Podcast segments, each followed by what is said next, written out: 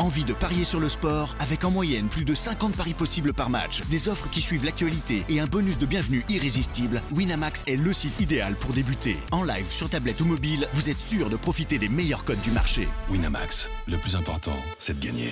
Les jeux d'argent et de hasard peuvent être dangereux. Perte d'argent, conflits familiaux, addiction. Retrouvez nos conseils sur joueurs-info-service.fr et au 09 74 75 13 13. Appel non surtaxé.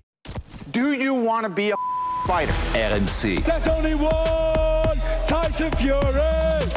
Fighters Club. I'd like to take this chance to apologize to absolutely nobody. Alexandre Herbinet. I am the greatest. Bonjour à toutes, bonjour à tous et bienvenue au 221e numéro du RMC Fighter Club, un RMC Fighter Club qui remonte dans la cage pour vous présenter le défi des deux Niçois du Boxing Squad ce week-end à Arès 18 qui vont tenter de conquérir deux des ceintures de la plus grande organisation française. Et avec moi, donc pour en parler, je suis ravi et honoré d'accueillir ces deux combattants.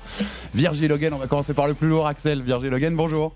Bonjour, bonjour. Ça va, tout va bien? Ça va, ça va. Le combat se prépare bien. Je sais que vous êtes dans la période de cutting au moment où on enregistre, mais ça va, tout va bien c'est- pas le jour le plus agréable là, mais, euh, mais demain le travail sera fait donc euh, non, non, ça va. C'est bientôt la fin. Et bien sûr. Et le moins lourd des deux, monsieur Axel Cela, bonjour. Bonjour à tous. Ça va, tout va bien aussi? Tout va bien. euh, J'ai hâte que cette journée passe parce que demain, c'est le jour de la recharge et c'est souvent un très bon jour. On se disait moins émacié en off que la dernière fois que tu étais à Ouais, moins de 70, c'est- donc ça, tu tu t'habitues un peu. Exactement. Je Ouais. m'habitue à cette nouvelle catégorie. Eh ben écoute, on va parler de tout ça avec vous deux. Nice débarque en force pour conquérir Arès. Grand espoir du boxing squad et du MMA tricolore, Virgil Logan et Axel Sola vont tenter ce vendredi soir à Levallois de remporter les ceintures des moins de 84 et moins de 70 kilos de la plus grande organisation française. Une étape importante dans les parcours des deux combattants dont le potentiel affiche de très belles promesses pour l'avenir. Comment les deux amis coachés par Aldric Cassata ont-ils préparé ensemble ce double rendez-vous?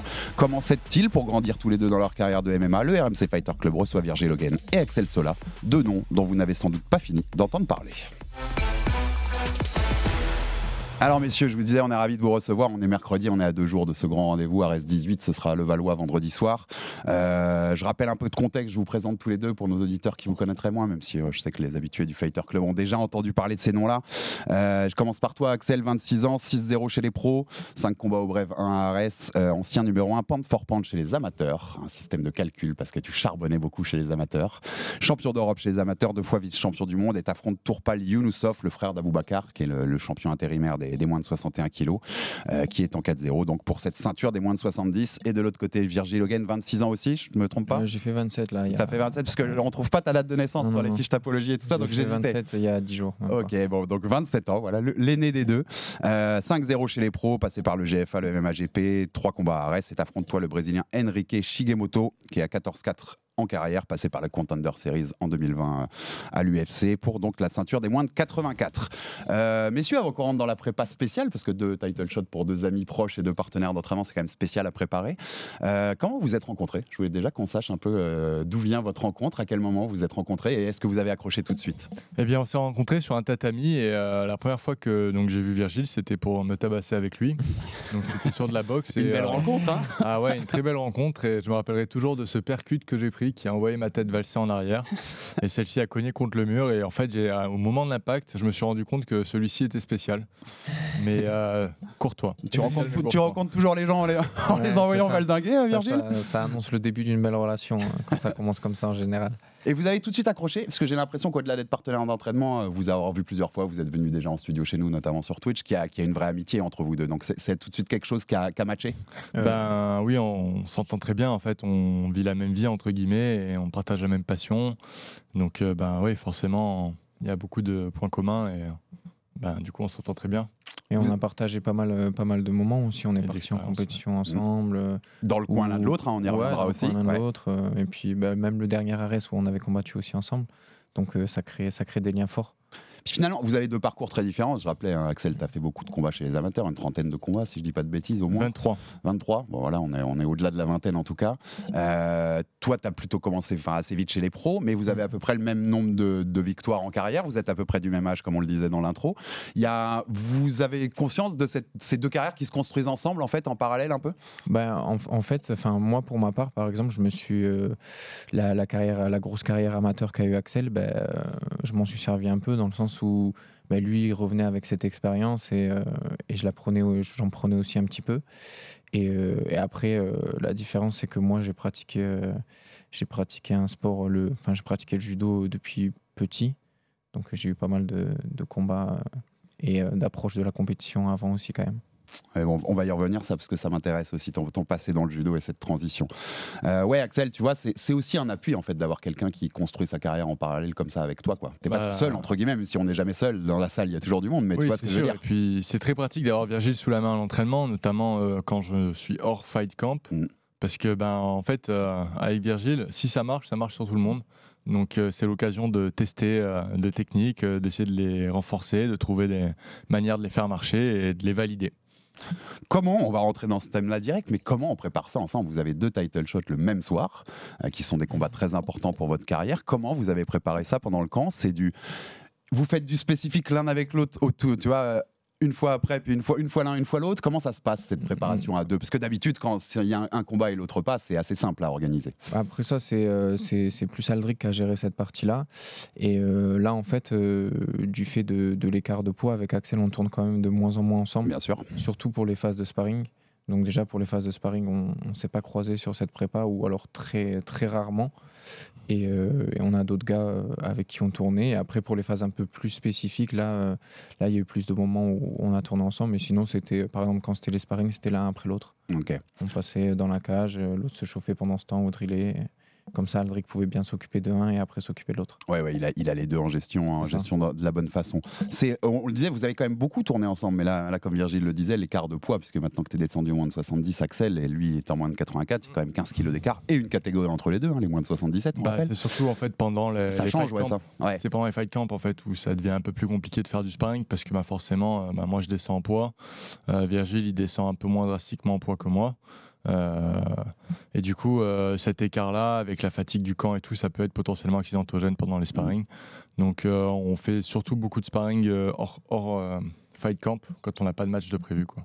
Tu parlais aussi de cette fatigue du camp qui existe pour tous les fighters. Il y a quand même ce côté émulation d'être deux, c'est-à-dire que tu vois, les jours où tu en as un peu plus marre que d'habitude, bah, tu regardes le copain et puis, et puis ça te remet un coup de boost, quoi. Euh, je dirais, je dirais que non parce qu'en fait, on est tellement déterminé par nature, on est tellement, on fait tellement les choses parce que voilà, on a décidé de les faire et on les fait à fond. Que ben voilà, après c'est clair que quand on, enfin en tout cas moi, quand j'imagine euh, le moment, la scène et tout, euh, c'est toujours, c'est toujours cool de me dire que ben voilà, en plus Virgile va combattre et et puis après, voilà, il y a une espèce d'énergie dans la salle où euh, on est tous les deux en train de se préparer pour le combat. Et euh, je pense qu'indirectement, sûrement que ça nous influence. Ouais, bien sûr, même pour toute la salle, tu as raison, ça met une émulation globale. Virgile, là-dessus, tu... ça aide Ouais, aussi ouais. d'avoir le copain? Oui, oui, je pense que ça aide. Et puis ça aide euh, dans le sens où euh, ça permet de pas avoir, euh, de pas se laisser aller sur les coups de mou ou quoi. Et puis tous les matins, tu te dis attends, Axel il y va, il va se lever aussi, il va aller se tabasser, tu vois. Donc euh, moi je vais me lever. Et je pense que ça aide un peu, oui. Vous avez aussi tous les deux, on, on le disait, vous avez été dans le coin l'un de l'autre pour des, pour des combats euh, dans, dans le passé. Là, vous vous donnez des conseils même dans cette prépa, tu vois? Vous, L'un joue le rôle des fois de coach un peu de l'autre pour lui donner des conseils ou pas du tout? Vous restez chacun dans sa partie parce que vous préparez chacun un combat? Bah, je dirais beaucoup moins parce qu'on est tous les deux euh, focus sur euh, ce qu'on a à faire en fait et pas sur l'autre. On est très concentré sur euh, nous du coup. Ce qui est normal. hein. Si c'est Ouais. plus le cas, par exemple, si Virgile prépare un combat et que ben, moi j'ai pas de combat de prévu, là je vais euh, regarder son adversaire, je vais essayer de combattre comme son adversaire, je vais faire plus de sparring avec lui. Donc euh, et vice versa. Mhm. On va plus s'adapter à l'autre et on sera plus disponible pour l'autre aussi s'il a besoin. Mais c'est quand même plus pratique de combattre en même temps parce que bah, du coup ça nous laisse aussi euh, des périodes où on peut un peu plus se relâcher Mhm. derrière. Donc euh, Mm. Ouais, surtout quand Axel il combattait, euh, il combattait dans, les KT, un- dans la KT un peu au-dessus avant. Euh, par exemple, des fois, ça lui arrivait de, de finir une prépa et moi j'avais un combat, du coup, euh, pas trop de vacances, il revenait s'entraîner avec moi Ouais. quand on s'entraînait un peu plus ensemble. Donc le fait de combattre ensemble, c'est bien aussi parce qu'on a, on a les vacances au même moment, Vous on allez fait la pouvoir prépa couper, ouais, en- ouais. ensemble, tu vois. Vous, a- vous allez pas jusqu'à partir en vacances ensemble après les Non, non, non, non, je Non. le laisse, je le laisse avec sa copine de son côté et moi avec la mienne. C'est bien, c'est bien quand même. Des Ouais. fois, un peu de séparation quand même, il faut. Euh, tu combattras dans le main event, donc ce sera le Ouais. dernier combat de la soirée. Axel sera juste avant. Tu vas le regarder, son combat par exemple? Bah, je me posais la question, je pense que je vais éteindre la télé. Ouais. Pour mettre bien, parce que moi en plus ce sera le moment où je dois le plus juste me après, ouais, concentrer bien sûr. euh, et euh, terminer mon échauffement. Donc euh, je pense que je pense que j'enlèverai l'écran. De, ton côté, Axel, toi, quand tu sortiras de ton combat, tu te dis je veux aller au plus vite devant une télé voir ce que fait Virgile ou pas du ah tout? bah pas devant la télé, devant la cage. Devant hein, la j'ai cage d'être, hein. directement, on reste là? Ouais. Ah bah oui. Ok, donc tu, tu reviendras directement dans Ah, la cage. c'est la meilleure place de combattre en premier. Tu sais, au dernier combat, Virgile a combattu avant moi et euh, donc j'étais en train de m'échauffer pendant qu'il combattait et j'essayais d'ignorer. En même temps, je regardais. Puis quand je regardais, il y avait un moment A, l'autre il a marqué un point, donc ça me fait un peu stresser. Puis après, il remonte et en fait, euh, j'ai beau essayer d'ignorer la chose, je suis quand même pris par le combat. Et euh, mais c'est pas le moment en fait. Dans ces phases-là, c'est important de se concentrer, de se focus sur son échauffement, sur ce qu'on va faire, sur ce qui compte.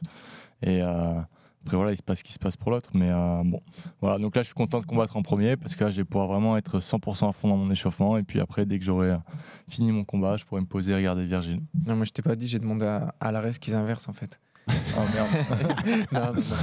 Non, non, mais ouais. Surprise Non, c'est clair que c'est mieux, de passer en premier. C'est compliqué, même j'en fais une. Vous n'êtes pas frères dans la vie, mais vous êtes frères de salle. Enfin, vous, ouais, êtes, vous êtes très proches, très amis. J'en fais une- un parallèle avec, euh, c'est marrant, en boxe récemment, on a eu des frères, les frères Benavides. Benavides, il est dans la catégorie de Canelo, c'est un possible adversaire de Canelo. Il fightait avec son frère sur la même carte. Et il y avait aussi les- les- un des deux frères, Charlot, qui sont aussi deux, deux des, des boxeurs les plus connus, et qui avait déjà fighté sur la même carte aussi, et qui racontait, bah, c'était compliqué parce que son frère, à Charlot, avait perdu le combat juste avant lui. Ah ouais, ça c'est Il s'est même pris un KO et il disait bah moi quand je dois rentrer dans la cage je suis complètement déstabilisé par ce que je viens de voir quoi parce que mon Mm. petit frère qui est enfin en plus c'est des jumeaux c'est pas un petit Ouais, frère ouais. mais mon jumeau vient de se faire éteindre pour la première fois de sa carrière. Je pense que tu C'est quelque chose non, qui pourrait on vous le souhaite pas du tout mais tu vois c'est quelque chose qui pourrait perturber tu crois? Oui, je pense que tu le veuilles ou non, euh, ça va t'impacter psychologiquement. Enfin, c'est quasi, quasiment sûr quoi. Mhm. Donc euh, pour moi, euh, c'est une solution de couper l'écran et, et de vraiment pas y penser et de regarder ça après Ouais tranquillement. presque de pas savoir. Après, Ouais, on se prépare ouais, de manière ça. à ce que ça n'arrive pas. Quoi. Ouais bien bien sûr sûr. c'est pour ça que je disais je vous le souhaite pas et vous n'êtes pas là pour ça bien entendu mais je mettais une, une hypothèse Ouais, comme ouais, c'était marrant ce qu'avaient raconté le frère- les frères Charlot sur ça. Ouais, ouais. Euh, votre relation, on le disait, elle va au-delà du sport. Moi, j'ai l'impression quand je vous connais pas très bien personnellement, mais quand je vous vois évoluer, je vous trouve assez posé dans la vie, assez tourné vers le sourire, vers la rigolade, et puis déterminé quand vous êtes dans la cage. Le regard, il change tous les deux. Vous vous ressemblez? Vous avez l'impression de vous ressembler? Euh, je pense qu'on est très différents. Ouais. Après, on a, on a quand même des, des similitudes dans notre rapport à la vie de manière générale. On est, ben, on est plutôt posé, on a besoin d'avoir, euh, une- comment dire, pas une euh, routine de vie, mais on a besoin d'être réglé d'une certaine manière et de suivre, euh, de suivre euh, ce règlement de manière à trouver notre équilibre. On n'est pas, on n'est pas tous les deux dans l'instabilité dans, dans la vie, quoi. Hmm, ok. Mais il y y, a des- il y a des ressemblances quand même. Je pense qu'on Ouais. est sur, euh, on, on se ressemble surtout sur, sur, sur ce point-là, sur, euh, sur la, la forme, euh, la forme de, de nos vies, euh, la, La structure. met, la structure. Ouais, on est, euh, on est assez stable, assez posé. Et après, par contre, on a des, des petits hobbies, des, des trucs à côté qui sont différents. ouais. Hmm. Le, on en parlait, vous êtes dans le jour de cutting. Pareil, à deux, c'est plus facile ou pas? Parce qu'on sait que c'est une galère le cutting pour tous les combattants, que c'est le côté émulation aide ou pas? Euh, là, non. Pas du tout. Enfin, je pense que, que t'es ton pote qui cut avec toi ou pas, de toute façon, faut que t'aies. Donc, euh, Ouais, ok. donc euh, je pense pas. Ça te donne pas un petit supplément d'âme, quoi, tu vois, le petit truc en plus Ah euh, ouais, non. pour, Et s'accrocher euh, un Et peu. puis en plus, on fonctionne pas, on fonctionne pas de la même manière, donc on va pas forcément faire euh, tout le cutting ensemble, même peut-être pas, pas du tout le cutting ensemble. Donc, euh, donc au final, euh, ça change pas grand-chose. Ça. Euh, je voulais vous demander que chacun donne un peu les qualités principales humaines et sportives de l'autre, l'un parlant de l'autre. Virgile sur. Axel. Euh, sportivement, Axel, c'est quelqu'un de, très, très rigoureux, euh, de, qui euh, il a une grosse rigueur, une grosse discipline dans ses entraînements. Il, il est intelligent dans, tout ce qu'il fait. Il a toujours besoin de comprendre et de, de mettre des mots sur, tout, ce qu'il fait. Donc, très rigoureux, discipliné et très intelligent dans sa manière de voir le sport qu'est le MMA. Axel sur Virgile. Virgile, euh, c'est un talent intuitif. Euh, il a une, euh, une intelligence du corps qui est incroyable. Il y a eu une période où on faisait beaucoup de sparring de MMA et je filmais en fait.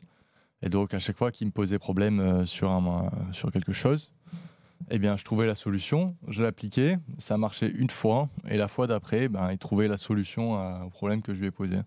Et en fait, euh, Et on c'était heureux à toi de retrouver la voilà, solution. et ainsi ouais. de suite. Mais ça allait, il allait à une vitesse dans, dans sa capacité à trouver des, des solutions aux problèmes que je lui posais. Je trouvais ça incroyable. Et en fait, euh, je me suis rendu compte qu'il fonctionnait comme ça. Et une espèce de, de talent de l'intuition, tu vois. C'est, euh, c'est, après, c'est les années de, de travail, euh, je pense, euh, au judo, euh, qui lui ont permis d'acquérir cette, euh, cette capacité d'acquisition. euh. Et puis une partie dîner, sans doute, tu vois. Il y a une partie de. C'est, il a ça en il y a lui. quoi. toujours une partie Ouais. dîner, mais je pense pas que ça représente un gros pourcentage de la chose. hein. Je prends beaucoup au travail et Mm. je pense que c'est le travail d'une vie qui fait qu'aujourd'hui il est capable d'aller aussi vite. Sur quoi l'autre, quand vous tournez ensemble en sparring, sur quoi vous galérez le plus face à l'autre? Sur quelle partie tu vois, du MMA il te fait le plus galérer, Axel Ah, bah, Axel, il est, euh, pour moi, le- pour- Axel, il est, le truc qu'il y a, c'est qu'il déjà, il est fort partout. Il est compliqué partout. Donc, euh, même Axel, quand tu vas lutter, si tu fais une erreur, tu es sanctionné. Quand tu vas au sol, bah, c'est compliqué aussi. Il se sort des, des positions, c'est une anguille et tout Mm. ça. Mais bon, euh, pour moi, là où il me fait plus galérer, ça va être sur la partie debout, on va dire. hein, quand ça, la partie pied-point. Et toi, Axel? Ah, c'est un rouleau compresseur et sur la lutte, euh, j'ai beau être vraiment pas dégueu sur les défenses, euh, c'est vraiment, il me pousse dans mes retranchements et d'ailleurs, ça m'a fait beaucoup progresser au niveau de ma défense. Mhm. Et euh, vraiment très très fort. hein. Pour je, avoir je me dis que ça- je te coupe, désolé, je me dis que ça doit être une galère en catch control aussi, Virgile, non? Ah oui, oui, Ouais. mais c'est quelque chose. hein. Mais c'est- ça m'a fait beaucoup de bien justement d'avoir euh, ce type d'opposition parce que ben, personne n'a son niveau euh, dans les gens que je vais affronter prochainement. Et, et j'arrive à m'en sortir par moment dans mes grands jours de forme avec Virgile. Donc ça veut dire que je suis capable de m'en sortir avec tout le monde dans ma KT. J'ai- J'aime bien ce que tu dis là, mais vous avez cette impression quand même quand vous tournez ensemble de se dire, de toute façon, le mec que j'ai en face, il est quand même Ouais. plus fort que la plupart des mecs qui seront face à moi, en fait. Ouais, exactement. Et puis, euh, bah, moi, c'est la même chose qu'Axel. Je me souviens, à mon premier combat, je m'entraînais, mon premier combat professionnel, je m'entraînais beaucoup euh, avec Axel. Et le mec, quand il a mis le premier coup, je me suis dit, waouh, il a fait au ralenti ou c'est pas possible? Parce qu'Axel, ça va tellement vite et puis il a une tellement bonne gestion de la distance. Là, j'ai vu le coup arriver à, comme s'il allait dix fois moins vite qu'Axel. Ok, ouais. Donc, euh, ouais, ouais, ça, ça Et puis aide au de bout du s'entraîner avec troisième côte, quelqu'un. il est. Enfin, non, non, en fait, il est vraiment, c'est vraiment sa vitesse, Ouais, mec. ouais, ouais, c'est ça. Donc, euh, non, ça aide de s'entraîner avec quelqu'un de, de fort comme Axel. Ouais, ça fait Puis de progresser. manière générale, c'est euh, toujours intéressant de s'entraîner avec un combattant plus lourd et plus léger. Mm. Euh, pas tout le temps au même poids. Parce que bah, en fait, euh, le rapport de force en général, quand tu fais le sparring avec quelqu'un, ça va toujours être le même. Et, et notamment avec les plus lourds, bah, ils vont avoir plus de force sur l'appréhension. Avec un plus léger, ça va aller plus vite en boxe. Et ça permet vraiment d'isoler des phases du combat euh, et de vraiment les renforcer de manière isolée pour après mieux les intégrer dans un combat, on va dire, un peu plus complet. Hmm, bien sûr. Je, je vais vous titiller un peu. C'est qui le meilleur en striking? Ah, le plus propre en striking, c'est Axel. hein. Mais Virgile frappe vraiment très fort. C'est qui le meilleur en grappling? Euh, en fait, on a un grappling différent. Moi, je pense que j'ai plus un grappling de, de position. Virgile a des très très bons contrôles. Ouais. Et euh, après, moi, je vois un peu plus de, de, de- de- de trous pour créer du mouvement Mhm. et euh, avancer dans les positions. Mais Comme dirait, comme dirait Lou Bersan, moi, c'est un peu plus ancré et lui, plus a- aérien. je, je vois totalement l'idée. Qui est le meilleur en catch control Même si vous m'avez plus ou moins répondu déjà? Bah, Dans l'absolu, je pense Virgile. Après, il y a toujours cet, cet écart de poids, donc c'est- compliqué à, Ouais, bien sûr, bien sûr. à, à mettre un, un mot là-dessus, tu vois. Et qui serait le meilleur en MMA C'est ma dernière. Ah, je sais pas. Elle est on, a dure, des, je vous mets sur le grill, au- les au gars, elle même est dure. poids, pareil. on, a, C'est pareil. on a des styles vraiment différents quand même. Ouais. hein. On a une manière de bouger différente, c'est- difficile. euh. Puis tu sais, euh, il y a des jours où peut-être tu es à un tel niveau et un autre jour tu es à un autre niveau. Donc euh, il y aura peut-être un moment de ma carrière, je serai meilleur que lui. Et peut-être euh, d'autres moments, ce sera lui. On ne sait pas, mais c'est très différent. Dans tous les cas, la question commence se tous les deux à jamais. être, ouais. euh, Non, on tapera jamais, donc... euh, Mais on commence tous les deux à être très complets en tout cas, donc euh, ça c'est cool. Ah, puis t'as raison, la question elle se pose pas. C'est- Ouais. mais c'est- tu nous connais les journalistes, Ouais, on ouais, aime bien, bien faire sûr, bien bien sûr de, de fantasmes comme Ouais. ça. Euh, encore de petites questions sur cette relation et puis sur votre préparation ensemble, puis je passerai aussi Mais, euh, un, euh, mais pour euh, revenir Vas-y, sur ce que tu viens de dire, je pense après ma carrière, euh, je vais mettre un peu au bodybuilding, pas en mode compétition, mais je vais faire du muscle quoi. Et euh, j'aimerais bien monter au poids de Virgile et me faire un dernier sparring avec lui. Allez, Voilà, on va finir la carrière. Voilà. À 40 ans, on fera un sparring les deux. Peut-être on, le mettra, en pay-per-view peut-être. C'est ce que, ou alors sans caméra, dans une petite salle sombre, tu vois. Il n'y a pas, il d'histoire de poids et on verra. Sais, la, fin, la fin du film, c'est le C'est film ça. se finit là-dessus, tu vois. Le film se finit sur le premier le coup et final, ouais. voilà. Premier coup et dernier coup. écran ensemble. noir, Ouais, tu vois, et c'est puis c'est parti. Et ce serait beau, il y, aurait, il y aurait un côté boucler la boucle, quoi. Mm. Euh, je vais passer euh, chacun aussi à, à ce défi que vous avez, puis à parler un peu de vous et de vos parcours plus, plus globalement. Mais deux petites dernières questions aussi sur vous deux. Je- on- vous avez toujours, je vous avais jamais caché que le but c'est d'aller dans la meilleure orga du monde à terme, donc l'UFC aujourd'hui, il n'y a pas photo. Euh, Il y aurait un rêve de, de signer ensemble et de commencer ensemble? Sur la même carte par exemple? Ce serait magnifique, hein. Ouais. Bien évidemment. hein. si on peut faire ça comme ça, on fait ça comme ça. Mais si c'est pas le cas, c'est pas grave. C'est aussi le Non, non, bien sûr. derrière. Après, euh, Ouais. il faut prendre l'opportunité quand elle se présente. Et euh, ça, ça dépend pas de nous. hein. L'UFC, après, on n'a aucune idée de leur gestion euh, de leur pool de fighters dans les différentes catégories de poids. Peut-être qu'à un moment donné, ils auront besoin d'un 84 euh, Ouais, avant d'avoir un nouveau fait. 70. Ils demanderont euh, peut-être à Virgile avant ou vice-versa. Donc euh, après, voilà, quand l'opportunité se présente, il faut être prêt. Après, idéalement, effectivement, si on le fait en même temps, c'est top. Mais ce qui compte, c'est sur la longue. Et sur la longue, on compte y être tous les deux et tous les deux performer dans cette organisation.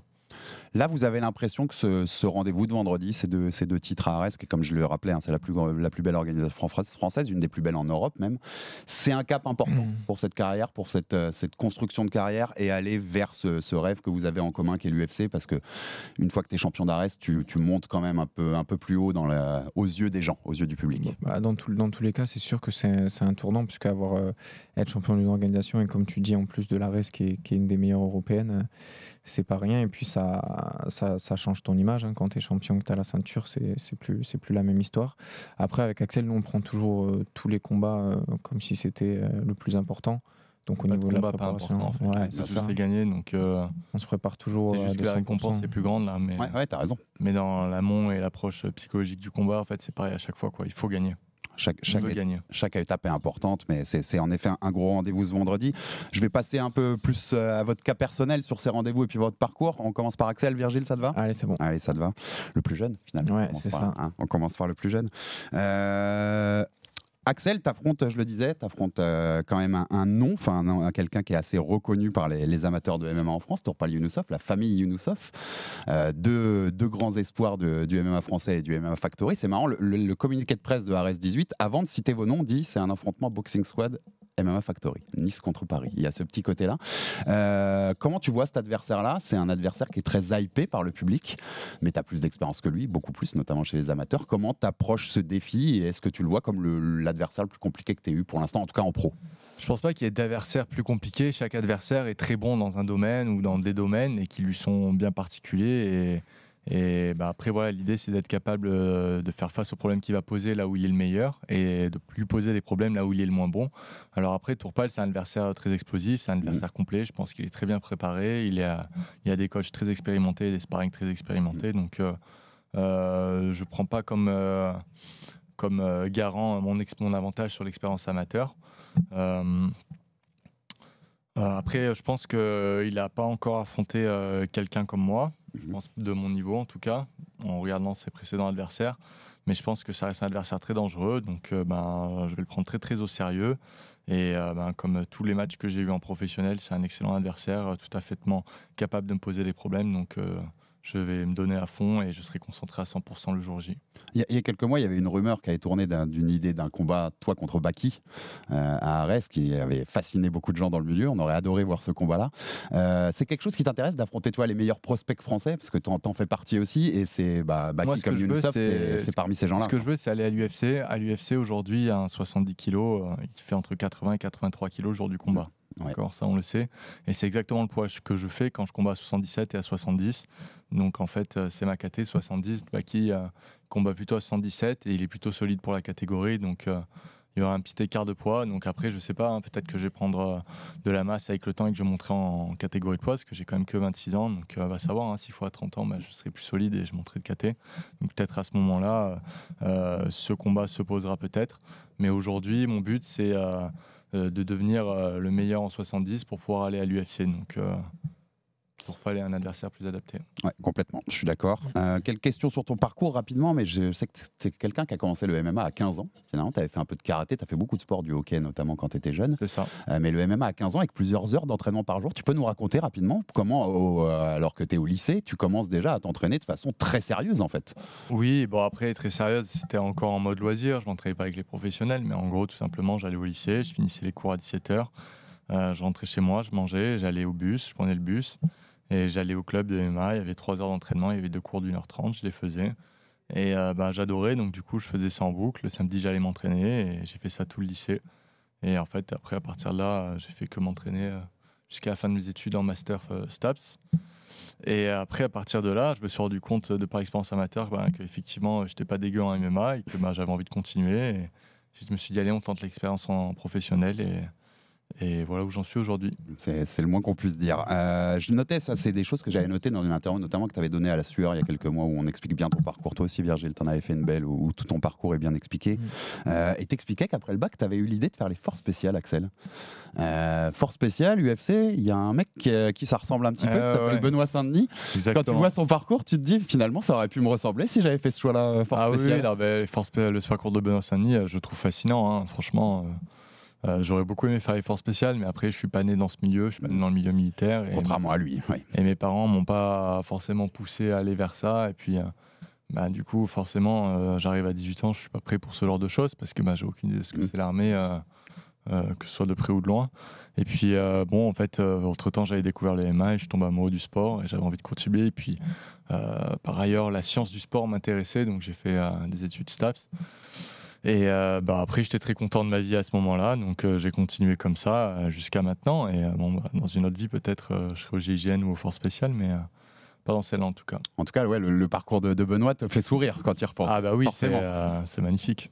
Surtout pour terminer à l'UFC, où là, là aussi, où on espère que tu iras. Euh, on parlait de cette grande expérience amateur, 23 combats, de double vice-champion du monde, champion d'Europe également.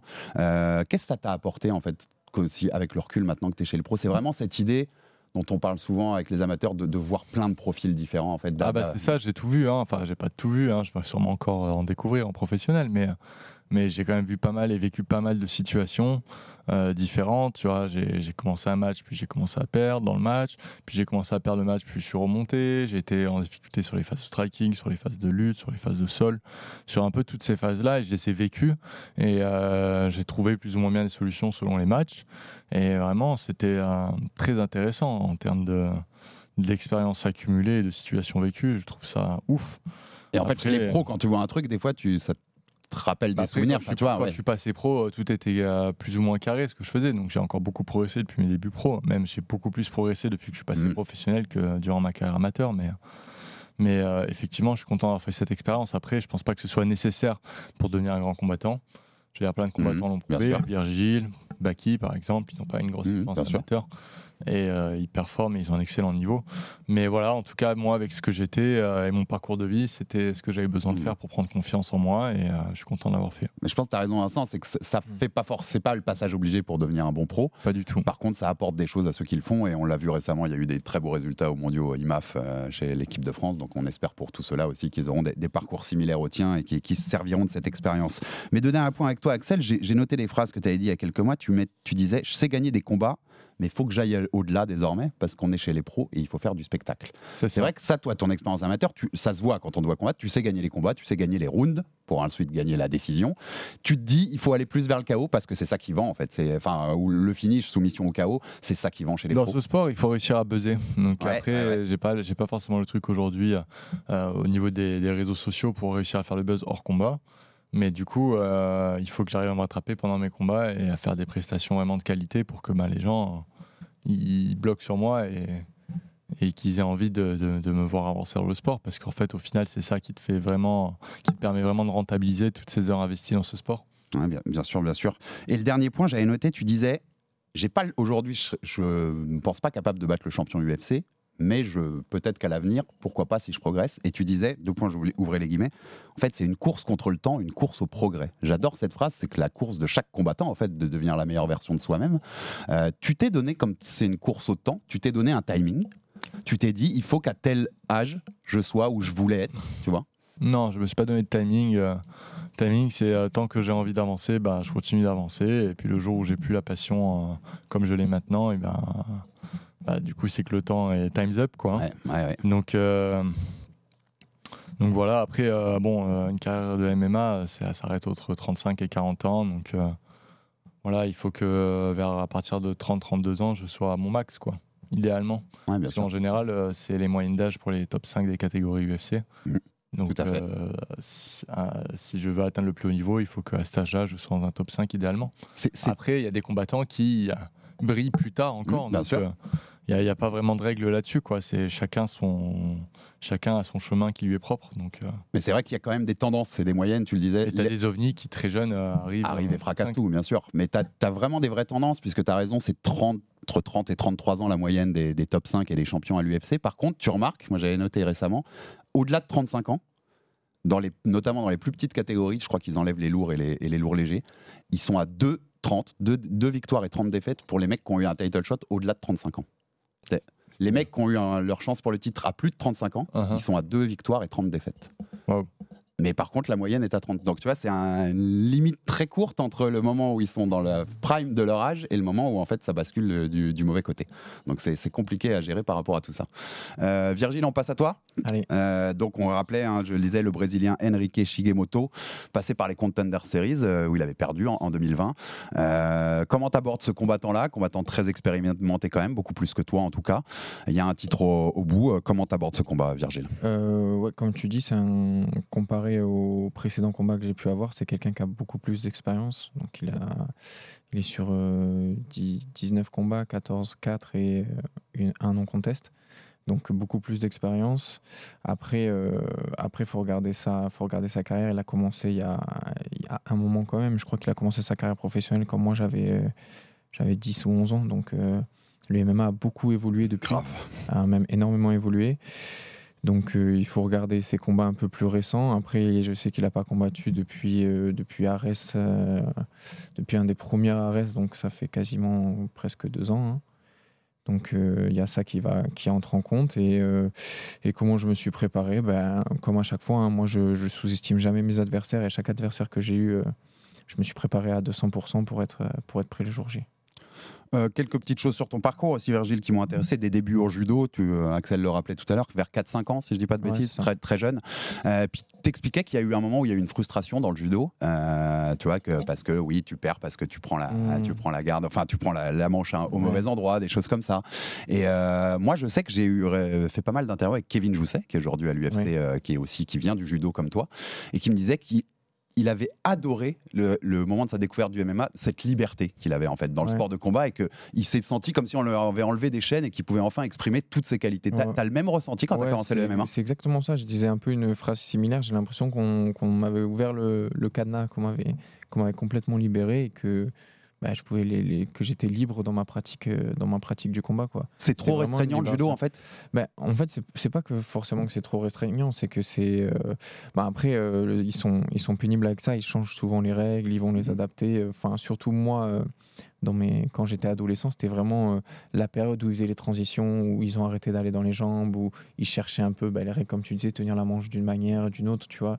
Et euh, forcément, quand, euh, quand tu as la vision que, ben, que moi j'avais de- des sports de combat, c'est compliqué quand tu perds contre quelqu'un parce que, ben, comme tu dis, tu as tenu la manche comme ça, au lieu de la tenir comme ça, tu te dis, attends, est-ce qu'il est plus fort que moi ou... Hmm Oui, il, est juste, il a juste profité des règles. Voilà, Ouais. il a juste profiter des règles. Donc, il faut, quand tu pratiques le judo, être, être conscient de ça et jouer avec ça. De toute manière, un, un sport de combat, au plus il y a de règles, au plus il faut jouer avec. Et si tu veux vraiment faire du combat, il faut aller, faut aller dans les MMA.